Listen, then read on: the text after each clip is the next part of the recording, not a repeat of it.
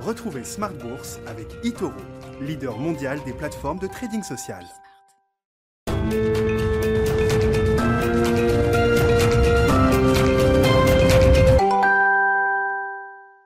Et c'est reparti pour Smart Bourse, votre double dose quotidienne de marché en direct sur Bismart chaque jour à la mi-journée 12h30 13h et le soir la grande édition, le grand digest de l'information économique, financière et boursière pendant une heure à partir de 18h30. Au sommaire ce soir, des marchés européens qui euh, marquent une pause en l'absence des marchés britanniques et des marchés américains fermés pour cause de jours fériés aujourd'hui. Les euh, bourses de Londres et de New York notamment ne fonctionnaient pas. Des marchés en pause donc en Europe avec une petite baisse à l'arrivée pour le CAC 40 dans des volumes très faibles, moins 0,6 à Paris.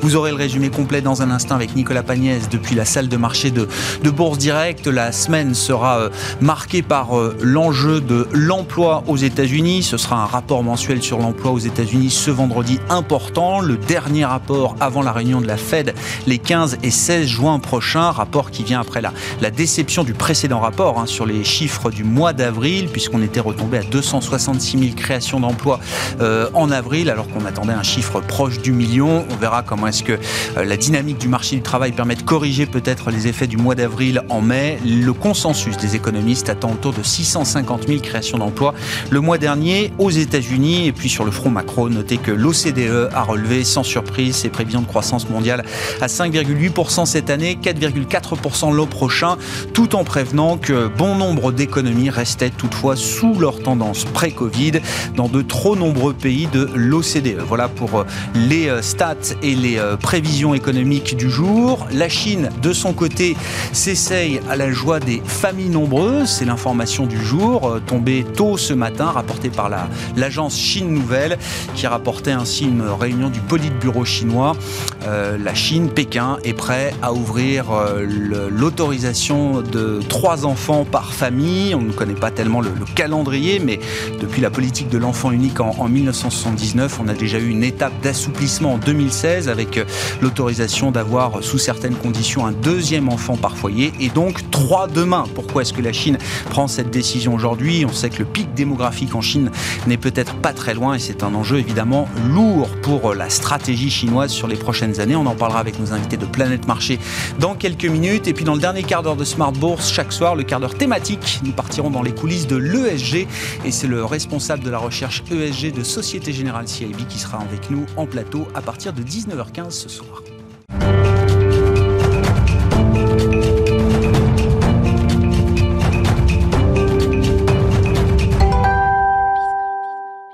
Mais d'abord, tendance, mon ami, le résumé d'une séance calme aujourd'hui en Europe, c'est avec Nicolas Pagnès depuis la salle de marché de Bourse Directe.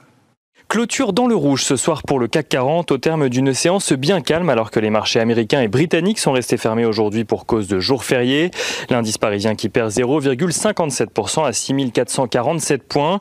Sur le mois, le CAC 40 gagne tout de même 2,83%, signant ainsi son quatrième mois euh, consécutif de hausse avant une semaine chargée sur le plan économique. Les investisseurs découvriront en effet les indices PMI euh, du mois de mai, le livre beige de la Fed ou encore le rapport sur l'emploi aux États-Unis qui sera publié vendredi.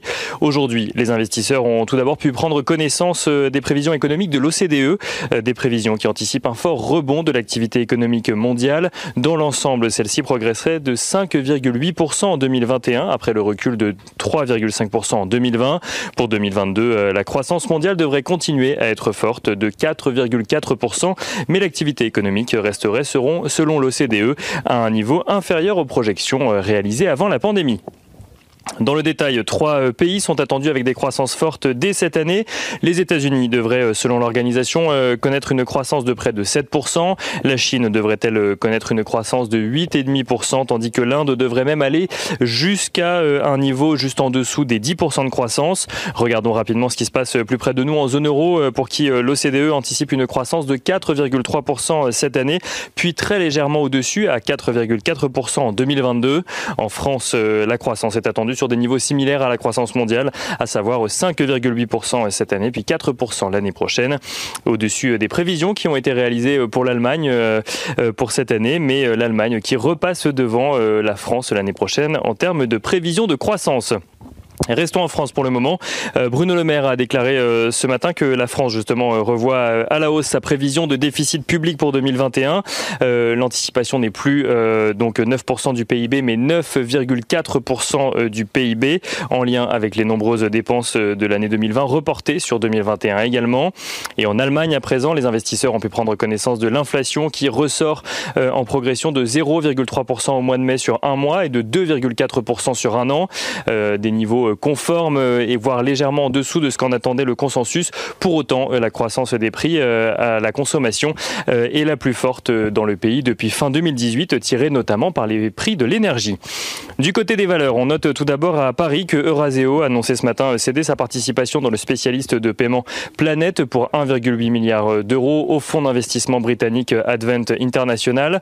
On note également que ADL Partner annonce un chiffre d'affaires en progression de 6,2% au premier trimestre pour un montant de près de 38 millions d'euros, une croissance portée par les activités marketing digital du groupe.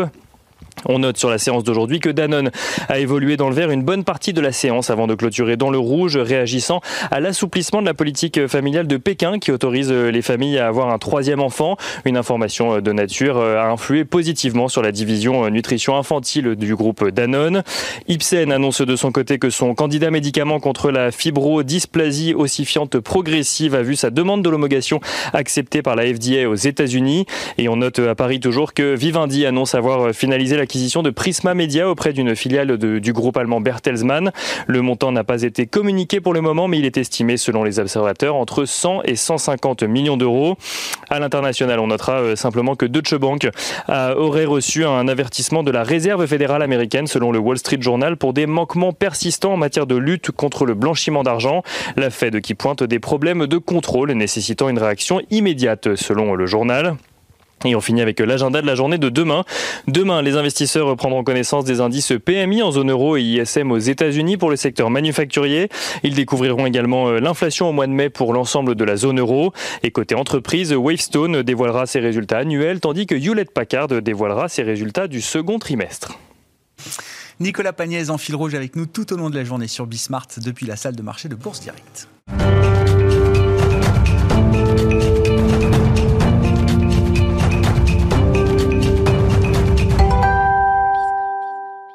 Trois invités avec nous chaque soir pour décrypter les mouvements de la planète marché. Thibaut Prébet est avec nous ce soir, directeur général adjoint de la financière Arbevel. Bonsoir Thibaut. Bonsoir. Bienvenue. Bienvenue à Julien Kisrebert qui nous accompagne également. Bonsoir Julien. Bonsoir. Vous êtes directeur des investissements de Montségur Finance et Franck Dixmier qui est avec nous également ce soir. Bonsoir Franck. Bonsoir Merci d'être là. Vous êtes directeur monde des gestions obligataires d'Alliance Global Investors. Commençons justement avec les marchés obligataires. Euh, Franck, alors c'est bien, le marché américain est fermé, le bond market américain est fermé, donc on a la, la marque du taux 10 euh, ans américain de vendredi, 1,58 pour le 10 ans euh, américain. Des taux américains non seulement qui montent plus, mais qui ont même rebaissé un petit peu par rapport au pic qu'on avait atteint mi-mai, autour de 1,70, alors que les gros chiffres d'inflation sont là. On l'a vu coup sur coup avec le CPI, le PCE, qui sont les deux grandes marques d'inflation aux États-Unis pour le mois d'avril. On est à 3% et plus en rythme annuel pour l'inflation sous-jacente aux États-Unis. On attendait des gros chiffres, mais ce sont des chiffres qui sont même au-delà du consensus des économistes. Et vendredi, avec le corps PCE, marché obligataire n'a pas bronché. Euh, que reflète cette euh, situation? Est-ce que le marché euh, obligataire a déjà parfaitement digéré toute la, bosse reflationniste conjoncturelle des prochains mois? Alors, quand on analyse un niveau, c'est toujours intéressant de voir d'où on vient. Et quand vous vous replacez au mois d'août 2020, on a marqué un plus bas, un plus bas historique sur les taux américains à 10 ans, 0,5%. Et à partir du mois d'août, on a eu un bear market, donc une correction obligataire extrêmement violente. Hein. C'est la pire des dix dernières années sur le marché américain, avec un plus haut aux alentours de 1,75, 1,79. Ouais, fin mars. Fin mars. Fin mars. Donc en sept mois, c'était une correction quand même extrêmement violente. Et, euh, et, cette correction, elle était motivée par des craintes, des craintes sur l'inflation, des craintes sur l'attitude euh, de la Banque centrale américaine. Et la Banque centrale américaine a énormément rassuré, énormément rassuré les investisseurs depuis, euh, depuis mars dernier. Le discours est constant et euh, constant quels que soient les chiffres. Et c'est vrai que les chiffres ont surpris, surtout les chiffres d'inflation. Sur l'activité, on n'est pas trop surpris. Hein. On, a, on a en tête hein, ce très très fort rebond de l'économie américaine. Et c'est vrai que l'inflation a surpris à la hausse. Mais cette hausse de l'inflation, d'abord, elle est ponctuelle, c'est un peu tôt pour en tirer des conclusions. Elle est totalement cohérente avec le discours de la Banque centrale qui est de dire euh, oui, il y a des effets de base, l'inflation va être temporaire. Et ce qui est très intéressant d'observer, c'est ce que nous disent les marchés de taux. Et les marchés de taux ont totalement acheté, en fait, mhm. hein, ce scénario d'inflation temporaire. Donc la crédibilité de la Fed aujourd'hui, elle est absolument intacte. On se posait la question il y a quelques semaines, quelques mois. On se demandait est-ce que les, est -ce que les marchés croient la Fed? Oui, vous dites aujourd'hui, euh, les marchés adhèrent totalement au narratif de la Fed sur l'inflation et à sa stratégie de, patience réitérée euh, mois après mois. Il y a il y a des courbes assez intéressantes à regarder. C'est la courbe des break-even d'inflation, donc les anticipations d'inflation.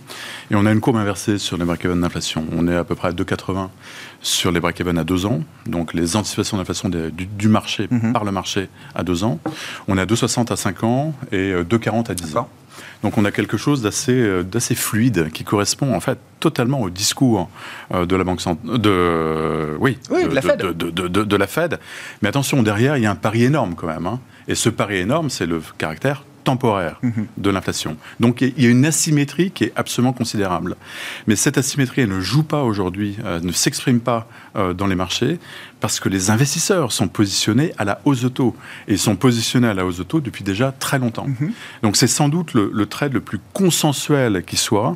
Dès que vous ouvrez euh, un papier de recherche d'un stratégiste d'allocataire ou, ou taux, il vous dira oui, bah, bien sûr, la direction des taux, c'est à la hausse. Alors, c'est vrai, on, valide totalement ce scénario-là. Même en partant encore des, du, niveau actuel. C'est-à-dire, euh, j'ai compris le chemin 0,5, 1,79 fin, euh, fin mars. Là, on est autour de 1,60 sur le 10 ans américain. En partant de ces niveaux-là, vous dites qu'il y a encore un petit peu de chemin à faire. Oui, et le chemin, enfin, on, vient de l'évoquer, mais euh, l'OCDE a revu, et c'est un organisme parmi d'autres, hein, ses prévisions de croissance mondiale à la hausse la croissance nominale aux États-Unis, elle va flirter avec les 10% mhm, cette année. Mhm. Et donc, ça va être très très compliqué pour les taux réels qui sont négatifs aux mhm. États-Unis et largement négatifs de ne pas s'ajuster légèrement à la hausse. Donc, c'est ce mouvement-là euh, sur lequel on compte. Les anticipations d'inflation, elles sont correctement ancrées, correctement ancrées avec ce scénario donc d'inflation temporaire. Mais c'est sur les taux réels qu'on devrait avoir ce décalage. Et euh, alors, qu'est-ce qui fait qu'on ira à 2% Qu'est-ce qui fait qu'on ira à 2% C'est toujours très très compliqué, mais ça peut être des surprises successives à la hausse hein, sur des chiffres macro. Euh, quelque chose d'un peu plus euh, sans doute pérenne et à regarder de très très près, c'est l'évolution des salaires, parce que là, on, ne voit pas aujourd'hui une inflation des salaires, mais si on a un effet de second tour sur les salaires, là, c'est une autre histoire. Mm-hmm. Et là, le pari de la Fed peut s'avérer peut-être perdant. Et ce serait, ce serait un très très mauvais coup parce que ça veut dire qu'on on aurait peut-être un ajustement assez brutal des taux d'intérêt. Bon. Et ça, c'est un risque qui perdure aujourd'hui. C'est un risque, c'est pas notre scénario, mais c'est un risque. Ouais. Bon, Julien, Thibault, sur ce débat de l'inflation. Je ne sais pas où est-ce que, où est que vous en êtes du, narratif, mais c'est vrai qu'on a l'impression, en tout cas, que les choses se, calment un petit peu. Euh, on voit le prix du bois aux États-Unis qui rebaisse un peu, les matières premières qui se calment euh, un petit peu, euh, les taux qui ne montent plus, les anticipations d'inflation qui se stabilisent. Est-ce qu'on a trouvé un bon équilibre là Le marché a trouvé son équilibre vis-à-vis de cette, euh, cette histoire d'inflation Je pense un peu la même chose. Hein. Le, marché aujourd'hui achète complètement le scénario des banquiers centraux en disant ne vous inquiétez pas, c'est conjoncturel. Bon, effectivement, je pense que les, chiffres vont continuer d'overshooter euh, pour, pour plein de raisons, mais euh, notamment sur, sur l'emploi aux États-Unis, on le voit qu'il y, a des tensions quand même, des difficultés, des difficultés pour les entreprises à recruter, des hausses de salaire sur certaines niches qu'on commence à, à, percevoir, et puis surtout avec ce, chômage exceptionnel qui perdure jusqu'en septembre des écoles encore fermées aux mhm. États-Unis, il est vraisemblable qu'on continue à avoir des difficultés à recruter. Et on a vu quelques enseigne emblématique mmh. américaine annonçait des hausses de salaire sur les plus bas salaires qui existaient. D'ailleurs, euh, Joe Biden a, décalé euh, son objectif de remonter des, salaires minimaux, euh, justement parce que ça aurait encore accentué de la pression sur, sur, du côté inflationniste avec cette hausse de salaire. Ce qui ne veut pas dire que ça n'arrivera pas plus tard, mais en tout cas, mmh. c'est décalé dans le temps. On n'en entend plus parler, en tout cas, à ce jour. donc voilà, donc, à notre sens, en tout cas, cette dynamique d'inflation, elle va, elle va continuer. Et puis, de toute façon, de manière générale, on ne peut pas continuer à être sur ce rythme de déficit public, de croissance de masse monétaire. Euh, il y a un moment où il faudra, il faudra penser à normaliser tout ça. Est-ce que, est que vous dites cette, cette histoire d'inflation, à un moment, ce sera un problème? Ou est-ce que non, ce sera une bonne nouvelle Est-ce que le marché euh, verra toujours euh, l'aspect positif de l'inflation qui vient avec la dynamique de croissance, euh, etc. Est-ce que ce sera toujours un cercle vertueux du point de vue des marchés ou est-ce qu'à un moment ça, deviendra une histoire bah, problématique? Il y a deux choses différentes. Il y a, tant que les taux réels sont très négatifs, c'est pas forcément un problème mm. de toute façon. donc ça, c'est le postulat de départ. Après, c'est plus sur les questions de valorisation sur certaines sociétés. Et c'est un mouvement qu'on a vu, qui s'est un peu corrigé ces dernières semaines, mais globalement, on voit bien que les, les secteurs qui sont plutôt sensibles à une remontée des taux bah, performent plutôt bien ces derniers temps. Et puis les valeurs emblématiques de croissance avec des PE très élevés qui ont continué à afficher de très bons résultats hein, sur, les, sur tous les trimestres bah, ont du mal à décoller. Hein. Quand on prend un titre comme Amazon, on n'est pas très loin du niveau de juin de l'année dernière. Oui, c'est ça. Depuis l'été dernier, ça fait. Alors que tous les trimestres, on a eu des, super publications. Eh ben, ça monte plus. Donc, faire attention parce que quand on achète le marché action, il y a deux choses. Hein. Il y a évidemment la, la dynamique opérationnelle, mais il y a aussi le niveau de valorisation. Et quand les taux remontent, évidemment, c'est pas forcément une bonne nouvelle. Et vous dites, vous avez pris l'exemple d'Amazon, mais et, vous dites, c'est pas euh, euh, tactiquement, c'est pas encore le moment de revenir sur ce type de valeur-là, parce que c'est vrai qu'une valeur comme Amazon, au regard des performances opérationnelles économiques qu'elle délivre depuis euh, depuis la pandémie, c'est vrai qu'on se dit, tiens, on aurait pu imaginer quand même que ce soit un titre un peu, un peu plus entouré, non euh? Bah, notre sens, ça nous semble encore un peu tôt, parce que comme ce qu'on disait, c'est que le, finalement, la, encore un risque asymétrique un peu. Euh, ça reste un pari de dire que c'est conjoncturel, et on voit bien qu'il y, a plein de raisons, choc d'offre, choc de demande, en tout cas, qui font qu'aujourd'hui, euh, on devrait avoir des chiffres qui devraient être encore assez, assez hauts sur les chiffres de l'inflation, notamment aux US. Ouais, on peut avoir des chiffres encore plus importants en mai, juin, peut-être, je sais pas, j'entends autour de 5%, oui, c'est possible. Oui, c'est ça. ça. Autour de 5%, le pic de la bosse d'inflation aux États-Unis. Thibault, vos commentaires? Ouais, je sens les sujets parce que je vois bien ah. que beaucoup de choses euh, brillantes ont été dites sur l'inflation. Je pense qu'il y a un autre point qui est important et que parfois euh, à force de focaliser sur ce sujet, qui est un débat de société, hein, pour savoir si on va faire plus d'inflation ou pas. C'est la fin d'un mouvement sur 30 ans, des sujets de paupérisation, des sujets démographiques qui ont créé Il y a un choix politique situation d'inflation. C'est que c'est un peu la croisée des chemins. C'est-à-dire qu'on a eu des périodes de, de, baisse de la démographie qui ont entraîné la déflation. On a eu des, la technologie qui a fait baisser les prix historiquement. Mais aujourd'hui, on a à nouveau peut-être une tentative de dépaupérisation aux États-Unis. On est dans plus les ménages les plus faibles. On a des sujets de rapatriement de la population. Donc on a, la, question qu'on va se poser aujourd'hui, c'est on avait plusieurs forces démographiques mmh. et, et et, d'innovation très forte qui faisait baisser les prix. Il y en a qui se retournent un peu. Qu'est-ce que ça donne la résultante? Est-ce qu'en fait, bah, la démographie et euh, l'innovation, c'est plus fort que tout ou pas? Et ça, ça va être un point intéressant. L'autre point qui est important, c'est de ne pas oublier que euh, ça, c'est un sujet qui est complètement disparu depuis 2012. En 2012, on disait un taux, c'est le niveau de confiance qu'on donne à un émetteur. Aujourd'hui, on n'a plus rien à battre, on regarde que l'inflation euh, c'est un sujet qui est clé. C'est-à-dire qu'en février, il ne faut pas oublier qu'à un moment donné, on avait les États-Unis qui nous sortaient des tombereaux de dettes et il fallait les acheter à un moment où les acheteurs traditionnels les plus importants, qui étaient euh, en Asie, le Japon, la Chine, le Royaume-Uni, n'avaient pas l'air fascinés à l'idée d'acheter encore plus. Euh, de dettes américaines. Et donc on revenait à cette idée qui est de dire les taux réels sont très bas, mais ils sont très bas à peu près partout. Et en revanche, il y a des zones où euh, il y a une épargne suffisante pour acheter de la dette et d'autres où il faut aller courir un peu auprès de l'investisseur. Et en fait, la question que se sont posées aussi un peu les gens, c'est le jour où la Fed arrête d'acheter, qui achète? Aujourd'hui que la Fed a dit, bon, moi je vais acheter longtemps, et puis qu'on a atteint aussi des niveaux un peu plus élevés qui redonnent un attrait pour les investisseurs internationaux qui malheureusement trouvent que euh, 1,60 à 10 ans, c'est un très bon, euh, un très bon investissement, ça a recréé un flux vers la dette. Et donc, la question qu'on va pouvoir se poser, c'est est-ce que à un moment donné, à l'instar de 2012, on regardait plus que la qualité de crédit d'un pays, si on peut appeler ça comme ça, même si le terme est impropre, ou est-ce qu'on va encore être que dans des sujets inflationnistes? Bah, Il va falloir voir si ces deux jambes reviennent sur l'évaluation des obligations, ou si on reste sur un, discours inflationniste qui a quand même l'air d'être parti pour être la rockstar de 2021. Est-ce qu'il On reviendra sur la démographie, c'est intéressant votre point évidemment au moment où la Chine euh, se montre un peu plus euh, volontariste sur, euh, sur la, politique familiale en Chine, mais sur, les questions de, de d'émission du Trésor justement, Franck, est-ce qu'il y a un vrai risque, je sais pas, technique pour la, Fed à, se retirer un peu trop vite du, du marché? Est-ce que ça fait partie aussi de l'équation et des sujets que les banquiers centraux américains regardent? Alors oui, un 60 sur le 10 ans, mais sur le 5 en taux réel, on doit être à moins 2, quoi. Donc c'est quand même pas non plus hyper enthousiasmant, y compris pour des investisseurs non résidents qui sont peut-être euh, aussi dans des, des, environnements euh, très négatifs de ce point de vue-là. Mais je pense que c'est euh, c'est une fausse idée de dire que la Fed va se retirer du marché. Les banques centrales ne vont pas se retirer du marché. Elles vont peut-être arrêter leur programme d'achat ad hoc. mais elles ne parlent absolument pas de modifier la taille de, de leur bilan. Et c'est ça qui compte. C'est ça qui compte pour le niveau des taux. C'est pas c'est pas le flux, c'est le stock accumulé.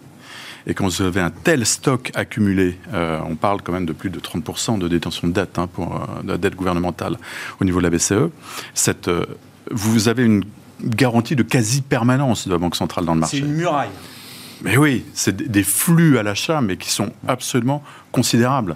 Et c'est clé, c'est clé, parce qu'on sait que sans les banques centrales, nos dettes d'État, et surtout les dettes qui résultent des, plans de soutien extraordinaires pour contrer les effets de la, pandémie, ne sont plus soutenables. Et, c'est là où l'inflation est importante, parce qu'on peut se trouver dans un conflit terrible avec des banques centrales qui seraient obligées d'agir pour contrer une menace inflationniste si elle se matérialise, mmh. mais qui serait euh, de facto, qui lâcherait les gouvernements en race pleine, en race campagne, avec leur fardeau de dette. Et on est dans un mécanisme qui est extrêmement bien huilé, en fait, de monétisation de la dette, euh, sans le dire. Parce que, mais c'est ça, c'est vraiment de la monétisation de la dette. Hein. Les coupons se transforment en dividendes. Euh, et ce mécanisme-là est le seul moyen, avec la répression financière, donc garder, euh, garder, mm. les taux bas en dessous de la croissance nominale, pour, pour sortir de ce surendettement. Et donc, du coup, en tant qu'investisseur obligataire, là, de voir la, prévision de déficit euh, français, par exemple, pour cette année, qui ne baissera pas et qui augmentera encore euh, un petit peu, c'est, euh, on s'en fiche. On est dans une situation très paradoxale où les, dettes explosent, les déficits explosent, mais où la charge de la dette rapportée au PIB n'a jamais été aussi basse. Mhm. Et ça reflète simplement le niveau des taux d'intérêt, qui sont encore largement négatifs en zone euro, mhm. notamment.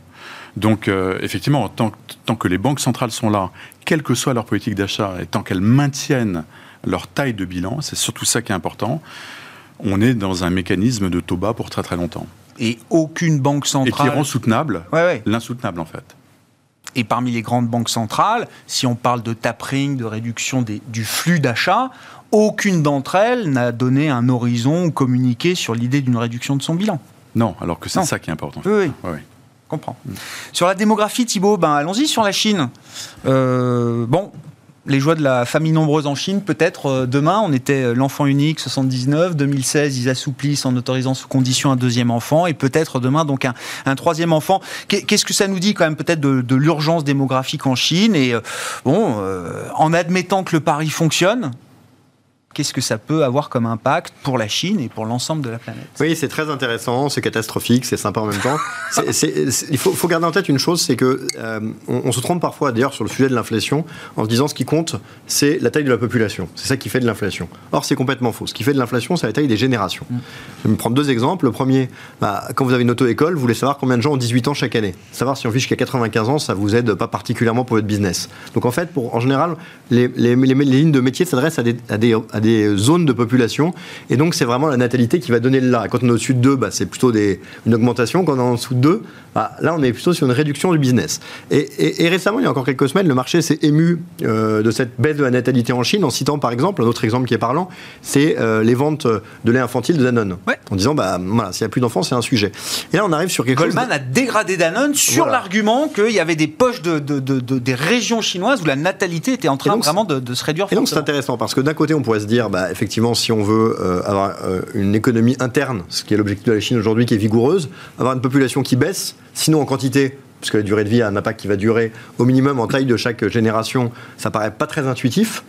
D'un autre côté, on peut se dire qu'on sait tous qu'on est quand même assez nombreux sur cette planète et que euh, bah, si on veut euh, moins polluer, le plus logique c'est d'essayer d'être un peu moins nombreux. Et donc euh, c'est vrai que c'est un peu à contre-courant. Il faut savoir aujourd'hui que dans tous les pays développés, de la planète, on est sous les deux enfants par femme. Donc la tendance, on la connaît, quoi, en fait. Et à part l'émergence de pays type Nigeria qui ont encore euh, une réduction, certes, de la natalité, mais qui fait face à une telle augmentation de la population, parce qu'elle est toujours très au-dessus de deux, que ça reste important, c'est quelque chose de contre-intuitif. Et dans le même temps, on a aussi cette idée qui est, ancienne, hein, qui vient des pays en temps de guerre où on faisait un maximum d'enfants justement pour avoir une, sorte de domination. Aujourd'hui, on n'est plus dans cette logique, mais, mais intellectuellement, on reste dans l'idée que si la Chine veut rester une surpuissance et dominer, elle ne domine pas grâce à son PNB par habitant elle domine grâce au, produit entre son PNB par habitant et sa population qui est massive. Et là, si on a une forte baisse de la population chinoise, qui est une zone qui, pour beaucoup de raisons, euh, ne peut pas tellement utiliser l'immigration, certaines qui sont assez évidentes, eh bien, euh, ils vont avoir du mal à garder cette domination qu'ils qui, qui, sont en train d'acquérir. Et donc, c'est vrai que ce sujet, qu'on rencontre dans beaucoup de pays, mm. être entre une natalité chancelante et en même temps une envie de garder une mamie sur la zone, euh, crée une volonté nataliste qui est intéressante, qui n'est pas toujours facile à mettre en place, parce qu'une fois qu'on l'a dit, il faut que toute l'organisation de la société soit faite pour, et ça ne s'improvise pas, et surtout aller contre euh, bah, un changement sociétal. C'est-à-dire que globalement, on a, il y a énormément de pays où la natalité s'est effondrée sans qu'on leur demande d'arrêter de faire des enfants. Mm. Donc c'est un challenge, c'est intéressant. Ça vient un peu à contre-courant de tout ce qui se passe euh, dans la plupart des pays par rapport à la planète. Ça montre aussi évidemment bah, toutes les difficultés sociétales que crée cette politique avec, on le connaît, euh, ces, déséquilibres entre les populations euh, hommes et femmes, etc. Donc voilà, c'est quelque chose d'intéressant. Il faut juste garder en tête que c'est pas parce qu'ils ont envie non, que ça va marcher. Parce que force est de constater que 2016, donc ils autorisent un deuxième enfant sous condition chez certains foyers. ils tombent au plus bas en termes de naissance euh, l'an dernier, mais même 2019, euh, avant Covid, était une année euh, presque flat en termes de net naissance en Chine. Donc ça fait 5 ans et ça fonctionne pas. On peut simplement se dire que s'il y a une tendance mondiale à une natalité qui baisse dans quasiment tous les pays au monde, c'est peut-être pas la peine de restreindre légalement les naissances. Mm. Donc au-delà de ça, on est dans un, endroit où qui se veut une démographie, une démocratie voilà, donc à un moment donné, il faut trouver des équilibres. C'est vrai que restreindre des naissances alors qu'il y en a de moins en moins, c'est pas non plus complètement pertinent. Donc c'est intéressant à suivre, mais ce qui est sûr, c'est que la démographie est quelque chose qui a souvent été euh, méprisé par les marchés alors qu'elle explique énormément ah des évolutions en ah cours compte tenu des besoins de produire plus avec moins de main-d'œuvre. Je pense que c'est une thématique qui va être très scrutée. Et c'est pas anodin, par exemple, que euh, dans la, stratégie américaine de Joe Biden, il y a un plan famille. évidemment pas, mais c'est le cas dans de plus en plus de pays. Franck? C'est fondamental en fait. Là, on parle de tendances très très longues et tous nos équilibres sociopolitiques sont basés sur un modèle de croissance, de croissance à l'infini. Et la croissance potentielle, c'est la démographie et les gains de productivité. Mmh. Les gains de productivité, c'est très contre-intuitif, mais ils déclinent. Ils déclinent structurellement. Et la croissance démographique, on sait où elle mène. Et dans un pays comme le Japon, ils sont 120 millions aujourd'hui, vous divisez la population par deux sur un horizon 2100. Euh, Donc ça arrive quand même très très vite tout ça. Mmh. Et ça veut dire que s'il n'y a plus de croissance potentielle, il va falloir trouver un autre modèle de société. Est-ce qu'on y est prêt? Je ne suis, je suis pas sûr du tout. C'est aussi euh, toute la stratégie de Biden de mettre en place euh, des réformes structurelles pour doper la, la, croissance potentielle dans un contexte démographique défavorable. Enfin, les Américains à mon avis, ont les moyens d'attirer euh, une immigration et une immigration. Il y a eu un gros coup d'arrêt sous Trump quand même. Hein. Il y a eu un énorme coup d'arrêt sous Trump. Ça s'est vu dans les chiffres démographiques, sans compter tous les problèmes de la population. Qui actionner. Oui, bien sûr. un robinet qui peuvent actionner. Voilà. Donc c'est un choix politique, mais c'est un robinet qui peut Ça reste un pays attractif. Pour le Japon, c'est beaucoup plus compliqué, par exemple. Et pour la Chine, euh, non, pardon. Puis à l'échelle mondiale, l'immigration, ça change pas la global picture des masses quand même non plus. Ah.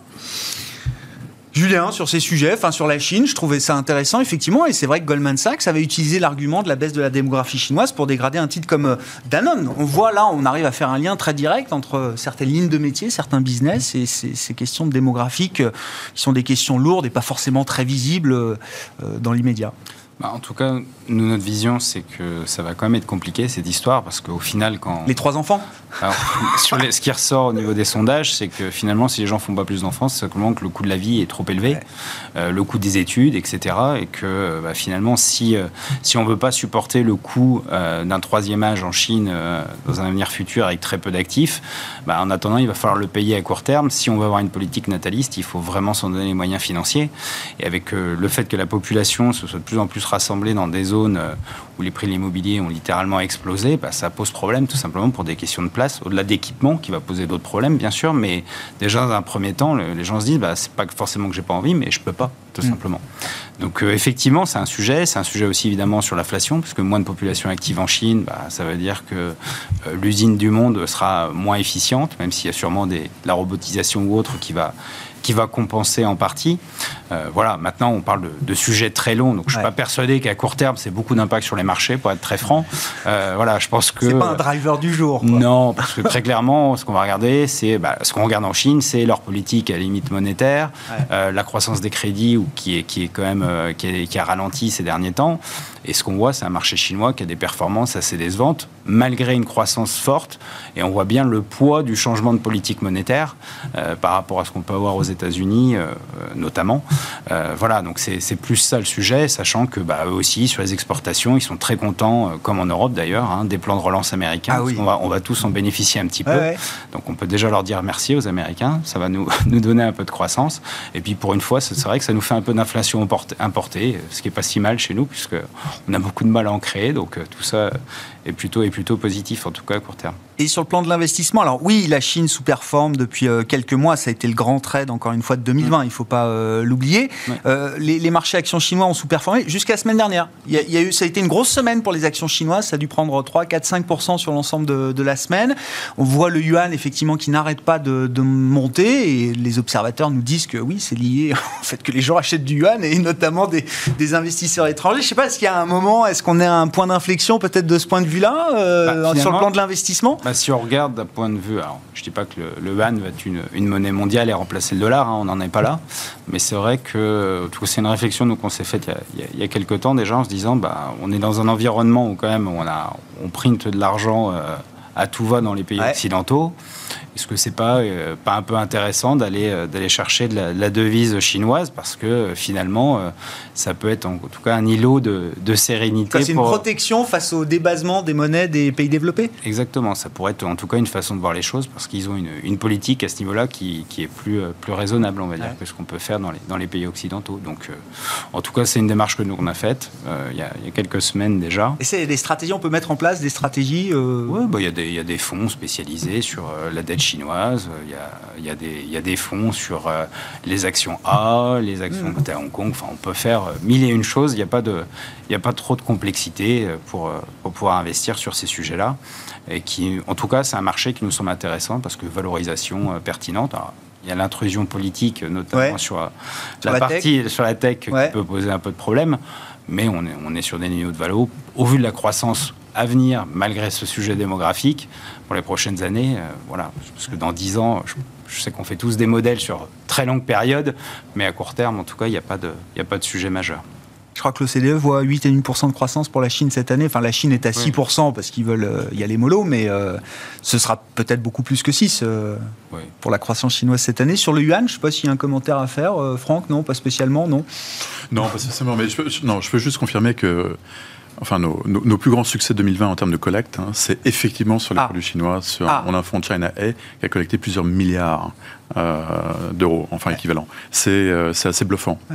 Donc à tel point qu'on propose maintenant un fonds renminbi pour être un support, peut-être, d'arbitrage pour recevoir des arbitrages d'investisseurs qui se désengageraient du fonds Equity China A sur l'obligataire.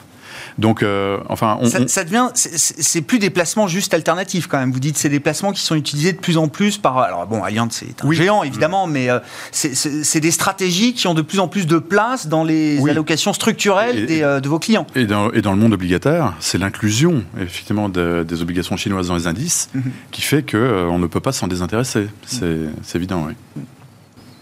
Non, ouais, si, euh, rapidement, mais il y a un sujet très intéressant sur le, yuan, moi je trouve. J'ai écouté des analyses qui sont, je suis 100% d'accord avec ce qui a été dit, hein, mais euh, euh, il y a un point qui est intéressant, c'est que tout le monde se dit comment on va faire pour payer toute cette dette en Europe, aux États-Unis, et dettes publiques qui sont colossales? Et la réponse que nous on formule, elle est simple, c'est de dire quand une banque centrale achète de la dette, que quand elle tombe, elle les rolle et qu'elle rend les coupons, ça revient à dire qu'elle a annulé cette dette. Donc on est en fait quelque part dans une logique où l'Europe a fait une dévaluation de l'euro. Et ce qui est amusant, c'est que pendant ce temps-là, les États-Unis ont fait une dévaluation du dollar, le Japon fait une dévaluation. Et qu'est-ce qui nous reste? Bah, Il nous reste des crypto-monnaies qui sont certains pour certains vus, certes comme un actif volatile, mais un actif qui n'est pas contrepartie de dette, qui s'est donc valorisé depuis euh, avril dernier. Et la Chine reste un actif qui a peu une politique monétaire euh, aussi expansive et qui du coup est vue comme une monnaie qui n'a pas d'évalué. Et donc l'intérêt du yuan, c'est qu'aujourd'hui, de manière un peu paradoxale, est vu comme un actif de référence puisque c'est un actif qui n'est plus autant, avant tout le monde disait il y a beaucoup trop de dettes en Chine, mais tout le monde en a rajouté des paquets sauf la Chine. Et du coup, c'est vu comme un actif qui est moins contrepartie de dette. Et en fait, un actif qui voit toutes les autres dévaluer autour de lui. Donc naturellement, il monte. Et euh, effectivement, moi, je confirme tout à fait ce qu'ont dit les deux intervenants. Euh, on a de plus en plus de demandes chez Financière Bevel, de gens qui ont envie d'investir sur de la dette chinoise, euh, avec cette idée que la dette chinoise à 3%, c'est un super plan. Alors qu'il y a 5 ans, les gens, ils auraient hurlé. Donc on voit que cette image de la Yuan, elle est renforcée par ces dévaluations peut-être euh, concordante des autres monnaies. Ça veut dire ils sont en train de gagner leur pari. C'est-à-dire que la dette chinoise, la monnaie chinoise devient un investissement de référence, y compris pour des investisseurs euh, occidentaux qui, qui ont le choix quand même, qui ont un choix euh, très large. Effectivement, c'était all-in. Tout le monde avait ce discours-là. Puis effectivement, comme disait très justement Julien, quand il y a des patrons qui commencent à disparaître, tout d'un coup, ça, calme un peu les ardeurs. Mais la tendance, elle est très claire en termes de crédibilisation de la, dette et de la structure de la société chinoise vis à -vis de l'Occident. Oui, j'ai l'impression que ça effraie même plus tant que ça. C'est-à-dire que finalement, c'est le folklore lo- local et. euh, Ça effraie, mais sans, euh, Ouais. sans aller mettre Sans une remettre pierre en cause. jardin de mes voisins. Ouais, ouais. Euh, Aujourd'hui, l'investisseur obligataire n'ayant pas que des options ultra sexy trouve que quelque part, de manière C'est relative, un risque la dette la chinoise-. Non, mais c'est-à-dire que si les taux européens étaient à 4, je pense que ça n'intéresserait pas grand monde de faire du 1 à 3. Mais aujourd'hui, pour l'investisseur, ça, ça sort plutôt comme quelque chose qui semble attractif aux yeux de beaucoup. Tiens, il y a un petit chiffre aussi que je voulais qu'on commente avec vous. euh, Peut-être, c'est la Fédération française de l'assurance là qui a sorti ces, chiffres pour euh, le, mois d'avril sur les quatre premiers mois de l'année. Alors il y a, déjà un enseignement sur le succès du PER. Je ne sais pas si ça peut euh, appeler un, commentaire. hein. C'était fin 2019, hein, la loi Pacte. 1,4 million de PER ouverts depuis en moins de deux ans. Donc, je crois qu'il y a 18 milliards d'encours euh, dessus.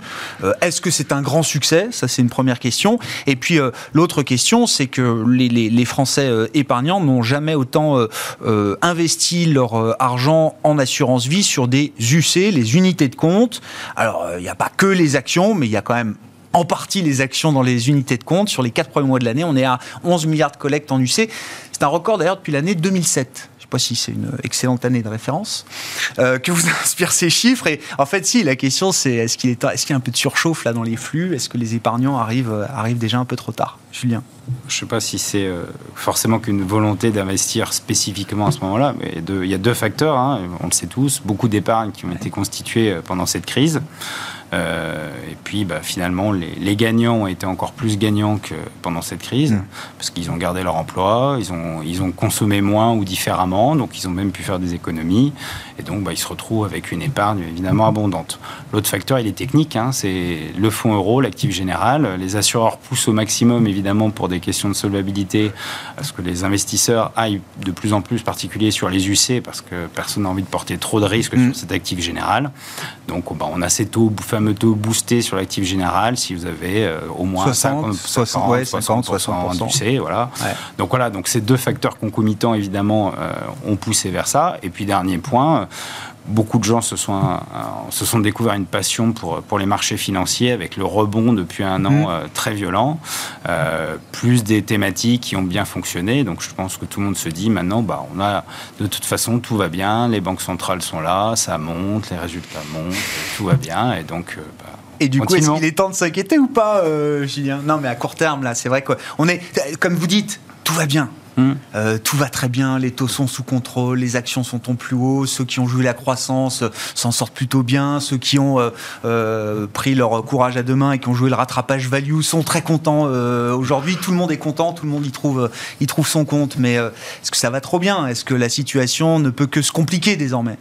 Bah, le sujet, c'est est-ce que les déséquilibres euh, peuvent, peuvent continuer euh, ad vitam aeternam? Est-ce qu'on peut continuer? On peut se dire oui, hein, avec une dette euh, qui coûte aussi peu cher et puis euh, ce phénomène de, monétisation. Mais les déficits publics à 10%, est-ce que c'est tenable euh, jusqu'à la fin des temps? C'est une question ouverte. Euh, les croissances euh, de masse monétaire à 20-25%, est-ce que c'est tenable euh, jusqu'à la fin des temps? C'est une question. Euh, euh, Aujourd'hui, ça fonctionne parce que tout le monde est un peu à la même politique. Mm. Donc euh, finalement, c'est pas trop grave. Euh, mais si on commence à avoir un pays qui se dit bon bah à sortir un peu plus rapidement que les autres de la crise, ce sera vraisemblablement les États-Unis. Euh, si l'Europe continue dans cette démarche, alors même si en ce moment tout le monde dit que le dollar va continuer de s'affaiblir au vu des, des déficits jumeaux, etc. euh, Est-ce que ça peut pas poser aussi des problèmes si, si l'euro repartait dans l'autre sens avec encore une fois une population, euh, enfin une situation à deux vitesses, hein, ce qu'on disait. Ceux qui avaient du patrimoine en ont encore plus parce que la baisse des taux a fait monter l'immobilier, leur a permis d'épargner, et puis une autre partie de la population qui en dehors de tout ça. Euh, bah, les sujets qu'on a eu de Gilets jaunes, et d'ailleurs l'élection de Biden n'est pas étrangère Bien à sûr. tout ça. hein. Oui, oui, oui. La situation des Gilets jaunes est certainement pire aujourd'hui qu'elle ne l'était au moment de cette crise. Euh, donc voilà, donc le sujet est quand même très compliqué. Et puis il y a des dire des gens maintenant, euh, on n'a pas d'argent alors qu'on a été capable de sortir des, centaines de milliards. Euh, ils comprennent pas toujours la logique banque centrale, etc. Mais en tout cas, quand ils entendent de tels chiffres, euh, leur expliquer qu'on peut pas augmenter le salaire des, des infirmières, par exemple, parce que ça coûte un ou deux milliards et qu'on n'a pas les moyens, ça va être assez inaudible. Euh, Franck, ce qui est intéressant, c'est autant quand on regarde les trajectoires de croissance aux États-Unis, on se dit, bon, on verra si le pari est, réussi ou pas, mais il y a quand même l'idée de sortir de, du narratif de stagnation séculaire. On veut plus de croissance, un régime de croissance supérieur à ce qu'on aurait pu avoir euh, sans le Covid. En Europe, quand on regarde les trajectoires, euh, programmes de stabilité envoyés à Bruxelles, il n'y a rien de tout ça. Hein. Non. Non, non, mais on est, on est, encore, on est encore en soins intensifs. Et il faut, vraiment en avoir conscience. Et c'est ce qui explique l'extrême prudence de la Banque Centrale Européenne. Parce qu'on peut être surpris quand même par, ce, par ces messages extrêmement deviches qui vont vraiment dans le sens du poids des investisseurs mhm. hein, en, zone euro et ça va ça va durer parce que là on est c'est vrai qu'on est dans, dans, l'euphorie à la fois de la gestion assez réussie euh, de la pandémie Hein, dans cette deuxième phase de vaccination. Ça marche et on a quand même des chiffres de vaccination qui, euh, mmh. sont extrêmement rassurants. Dans l'euphorie de cette reprise économique qui accompagne, ces bonnes nouvelles du côté de la pandémie, mais les cicatrices laissées sur l'économie et dans le tissu social, euh, c'est après qu'on va les découvrir. Donc il y a beaucoup de commerces qui ne rouvriront jamais.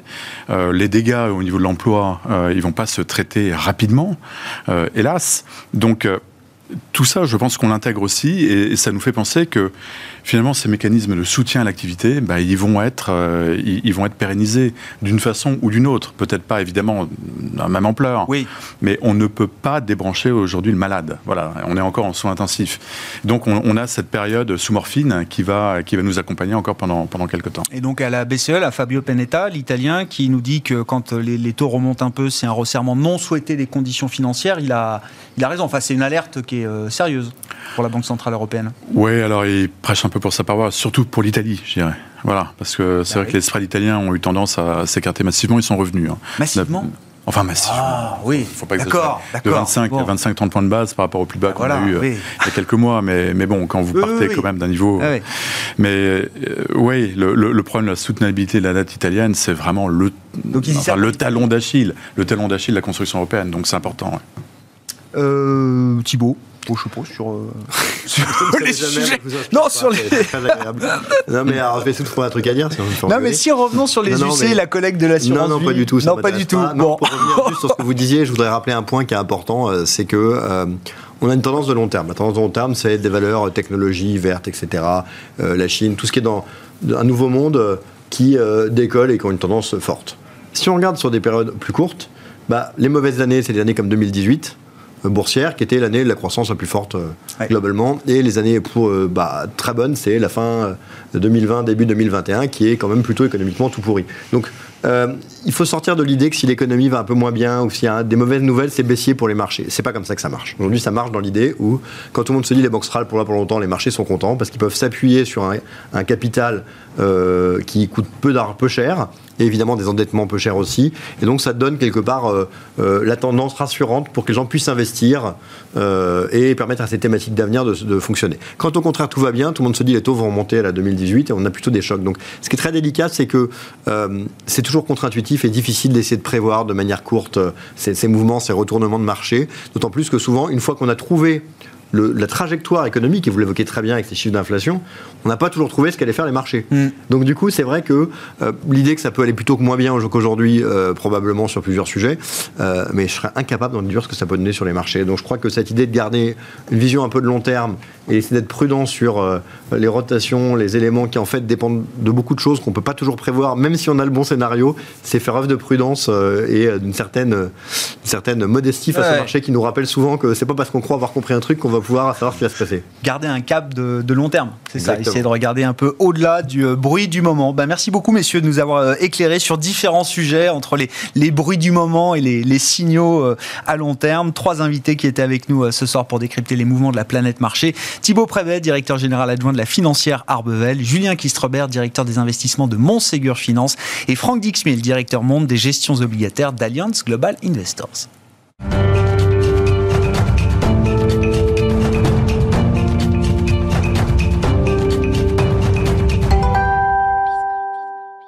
Le dernier quart d'heure de Smart Bourse, chaque soir, c'est le quart d'heure thématique, marché à thème, ce soir, pour euh, plonger dans les coulisses de l'ESG, comme je l'ai appelé, avec Yannick Waknin, qui est le responsable de la recherche ESG de Société Générale CIB. Bonsoir euh, Yannick, bienvenue. Bonsoir. Je voulais que vous nous ameniez effectivement dans les coulisses d'un bureau de recherche ESG, en l'occurrence le vôtre, chez euh, Société Générale CIB, pour nous expliquer un petit peu comment, comment se passe l'intégration ESG, l'intégration de ces fameux critères environnementaux, sociaux et de gouvernance. Mais déjà, vous êtes venu avec un cadeau, je sais même pas si si je vais arriver à le soulever. C'est-à-dire que ça, c'est quoi, euh, Yannick? C'est il y a trois livres. C'est le rapport euh, la, route pour vers l'intégration ESG. Exactement, exactement. Ça, c'est le rapport du mois de juin. Tout à fait. Du mois de janvier, pardon. Mois de janvier. Janvier 2020.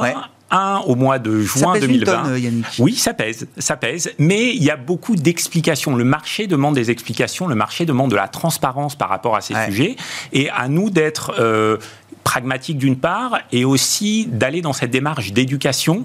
Euh, tout en restant humble par rapport à ces sujets qui ne sont pas toujours très bien maîtrisés, dans lesquels on constate un certain nombre de biais culturels et il nous faut nous expliquer avant d'intégrer dans l'analyse financière.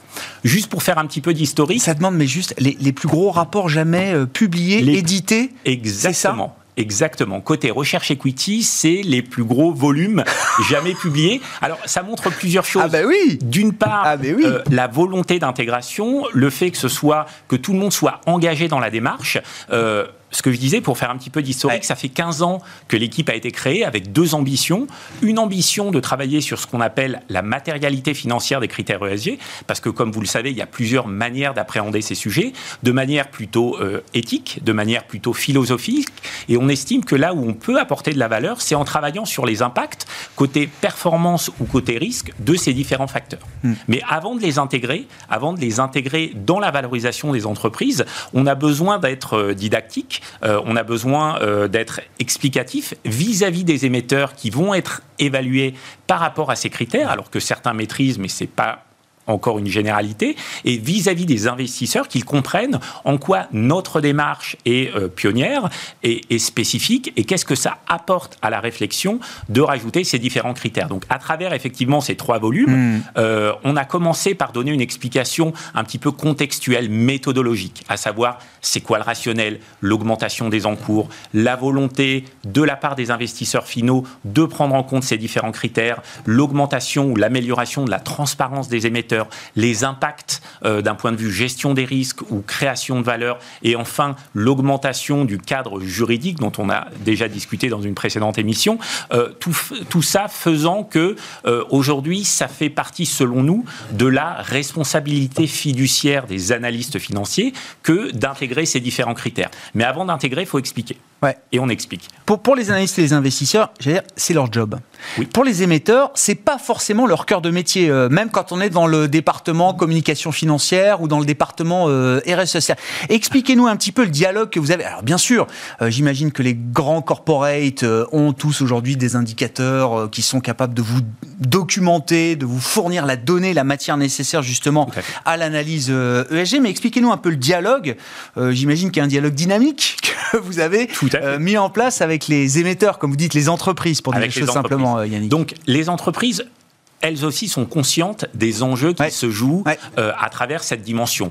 Pas d'un point de vue, on va dire, marketing, certains diront greenwashing, mais aussi d'un point de vue réalité du business et euh, dans quelle mesure euh, donner accès à ces informations vont aider les investisseurs à orienter leurs choix. Est-ce qu'on est bien positionné? Est-ce qu'on anticipe des réglementations à venir ou des changements de comportement de la part des consommateurs? Et on a besoin d'avoir des éléments qui vont quelque part au-delà du cadre traditionnel mm-hmm. euh, de l'analyse financière telle qu'on a pu la connaître il y a 10 ou 15 ans en intégrant ces nouveaux facteurs. Donc le régulateur pousse, les investisseurs poussent et les sociétés les plus euh, proactives dans le domaine commencent à communiquer à travers le rapport développement durable, à travers le rapport intégré, de plus en plus de données.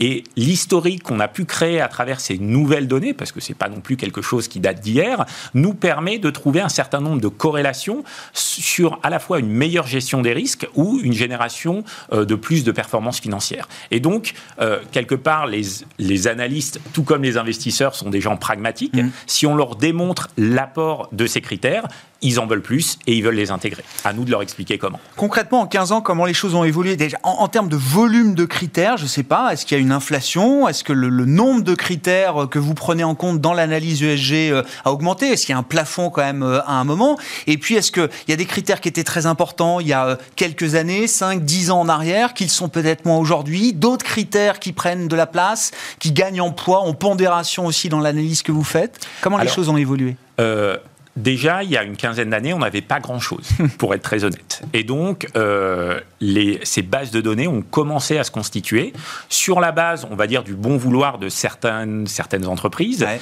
et aussi sur l'impact démontré de ces différents facteurs ou de la prise en compte de ces différents facteurs euh, dans la gestion. Donc, c'est quelque chose qui est en dynamique, qui n'a pas la même maturité en fonction des zones géographiques. Oui, les fonction- culturels, hein, vous disiez aussi. Exactement. Euh, pour vous prendre un exemple, vous allez dans les pays anglo-saxons, vous leur posez la question quels sont pour vous les critères sociaux les plus importants? On, vous- on va vous parler de minorité et de diversité. Euh, clairement, en France, c'est pas les critères qui vont sortir en premier. Et j'irais même au-delà. Si on collectait ces critères, on aurait peut-être quelques soucis Oui, euh, juridiquement parlant. Exactement. Donc, ce qu'on est en train de dire, c'est que oui, il y a eu une inflation de ces critères, mais nous, on a gardé le prisme de ce qu'on appelle la matérialité financière. À savoir, si une société me parle de philanthropie, alors. On adore, c'est super. Il y a un intérêt social et sociétal à la philanthropie que peut pratiquer une entreprise. Cependant, est-ce que c'est ce qui va impacter le plus la valorisation de l'entreprise? On n'en est pas convaincu. Donc, à nous, quelque part, de filtrer cette quantité d'informations sur ce qui nous paraît pertinent, d'où l'intérêt d'avoir euh, onboardé euh, tous les analystes financiers euh, sur ces sujets qui nous permettent euh, de filtrer de manière encore plus poussée qu'est-ce qui est vraiment important, qu'est-ce qui est vraiment différenciant. Donc, entre la masse d'informations et ce qu'on va retenir au final, il y a, il y a un écrémage qui est quand même assez sensible. Et tous ces critères évoluent et on reste nous-mêmes assez humbles par rapport à la matière, en sachant que ce qu'on regarde aujourd'hui ne sera peut-être pas ce qu'on regardera dans Ouais. 5 ans ou dans 10 ans, parce qu'il y aura des nouvelles contraintes ou des nouvelles opportunités, et donc à nous de nous adapter. Quels Donc- vont être les critères là, de demain qui vont, euh, selon vous, euh, prendre de plus en plus d'importance, euh, Yannick? Alors le social, clairement. Alors historiquement, on a toujours beaucoup parlé de gouvernance d'entreprise parce que c'était déjà intégré, parce que ça faisait partie quelque part du mapping des risques et des opportunités opérés par tous les analystes financiers. On a parlé beaucoup d'environnement. Euh, on peut parler euh, voilà, des ambitions au niveau européen ou même au niveau français, avec de la réglementation. On peut parler de tout ce qui est neutralité carbone 2050, etc. Donc euh, la réglementation a, a beaucoup poussé la dimension environnementale. La dimension sociale a toujours été quelque part le parent pauvre. Euh, à savoir, les investisseurs estiment que c'est plutôt un traitement national plutôt qu'un traitement local. Il y a quand même énormément de différences, euh, ne serait-ce que sur l'âge légal euh, de travail entre des pays européens euh, et des pays en voie de développement. Et donc, euh, l'uniformisation et la compréhension de tous ces sujets a été peut-être un peu plus compliquée. La crise du Covid euh, va sans doute amener un second souffle à travers à la fois la communication et la prise en compte de ces critères. Et on l'a vu, déjà beaucoup de choses ont été annoncées dans les dernières assemblées générales, euh, comme quoi la dimension sociale euh, euh, était, euh, était celle qui peinait peut-être le plus et sur laquelle beaucoup de sociétés se sont engagées à nous communiquer plus d'informations et plus d'infor- d'informations pertinentes. les, les limites aussi de cette, euh, intégration des facteurs euh, ESG, enfin, où est-ce que vous la situez d'ailleurs dans le travail que vous faites, euh, Yannick? Est-ce que et moi je suis toujours frappé, mais on parlera des agences de notation une autre fois avec vous, mais je suis toujours frappé de, voir des, des scoring ESG qui peuvent être très différents pour la même entreprise d'un bureau d'analyse, d'un bureau de recherche à l'autre, par exemple. Alors, on va parler des biais culturels. Ça, c'est une première chose. Euh, on va parler aussi de la temporalité. C'est-à-dire que beaucoup d'analystes ESG raisonnent dans l'absolu entre maintenant et l'infini. Et donc, on va dire, il y a des choses qu'on aime, il y a des choses qu'on n'aime pas, il y a des choses qu'on a peut-être envie de, de changer, voire d'exclure. Euh, la temporalité de l'analyste financier va être un petit peu différente. Lui va se projeter dans les 12, 18, 24 mois à Ouais, venir. c'est ça. Et donc, même si on comprend les enjeux, les challenges, et qu'on peut se poser des questions au jour d'aujourd'hui euh, de comment est-ce que les sociétés vont pouvoir s'adapter à ces changements de pratiques, À 12-24 mois pour un analyste financier, c'est peut-être pas forcément le sujet ça principal. pas le même poids. Ça ça n'a pas le même poids. Ça n'a pas le même dans poids. son analyse. Exactement. Donc, euh, l'apport des analyses, c'est notamment de faire des scénarios Hmm. et de nous dire, à court terme, l'impact est minime, on pourrait dire ça comme ça. À moyen terme, il va prendre de l'importance et à long terme, effectivement, ça risque d'être beaucoup plus compliqué. Donc, amener cette granularité dans l'analyse est clairement quelque chose de positif, à mon avis, pour le marché, pour avoir une meilleure compréhension, une meilleure adaptabilité, euh, justement, des entreprises. Ce qu'on constate aussi, c'est qu'il n'y a pas forcément de corrélation systématique entre une mauvaise évaluation ESG et une recommandation à la vente ou à l'achat. Euh, et c'est ce qu'on essaie justement d'identifier à travers nos travaux de recherche, c'est d'être en capacité de quantifier l'impact ESG à un instant T sur un horizon relativement court ou un petit peu plus long. Vous dites d'une certaine manière, euh, c'est important qu'il y ait des analystes ESG, de la recherche ESG et des analystes financiers de l'autre côté. À terme. Euh... Ou est-ce que, à terme, les deux ne sont, sont amenés à ne faire plus qu'un? Selon moi, oui. Il n'y a pas de, il a pas d'intérêt d'avoir deux analystes qui vont couvrir les mêmes secteurs, qui vont couvrir les mêmes valeurs. On le voit d'ailleurs dans les programmes de formation qui existent mhm. aujourd'hui, que ce soit euh, le CFA, que ce soit la SFAF avec euh, la certification CESGA. Euh, aujourd'hui, les analystes financiers deviennent, sont compétents ah, sur ces sujets. Et donc, à terme, et à mon avis à plutôt court, moyen terme, il y aura plus de différenciation entre les deux. D'ailleurs, nous, on le constate chez nos clients, au sein des sociétés de gestion. Alors certains maintiennent deux équipes en parallèle parce qu'ils ne travaillent pas sur les mêmes sujets et pas sur la même temporalité, mais beaucoup ont décidé de complètement fusionner eh les approches et l'analyste financier couvre les sujets ESG. Là encore, si c'est la matérialité financière, ça fait sens. Merci beaucoup euh, Yannick pour votre, votre éclairage et euh, voilà cette mise en perspective des coulisses de l'ESG, dans les, coulisses du bureau de recherche ESG de la Société Générale CIB. Yannick Waknin qui était avec nous, le responsable de la recherche ESG de, Société Générale CIB. On, parlera des agences de notation la prochaine fois euh, Yannick. Avec grand plaisir. C'est très très très très grand sujet et très bon sujet pour parler effectivement de, des agences de notation ESG. voilà pour Smart Bourse ce soir. On se retrouve demain en direct à 12h30 sur Bismart.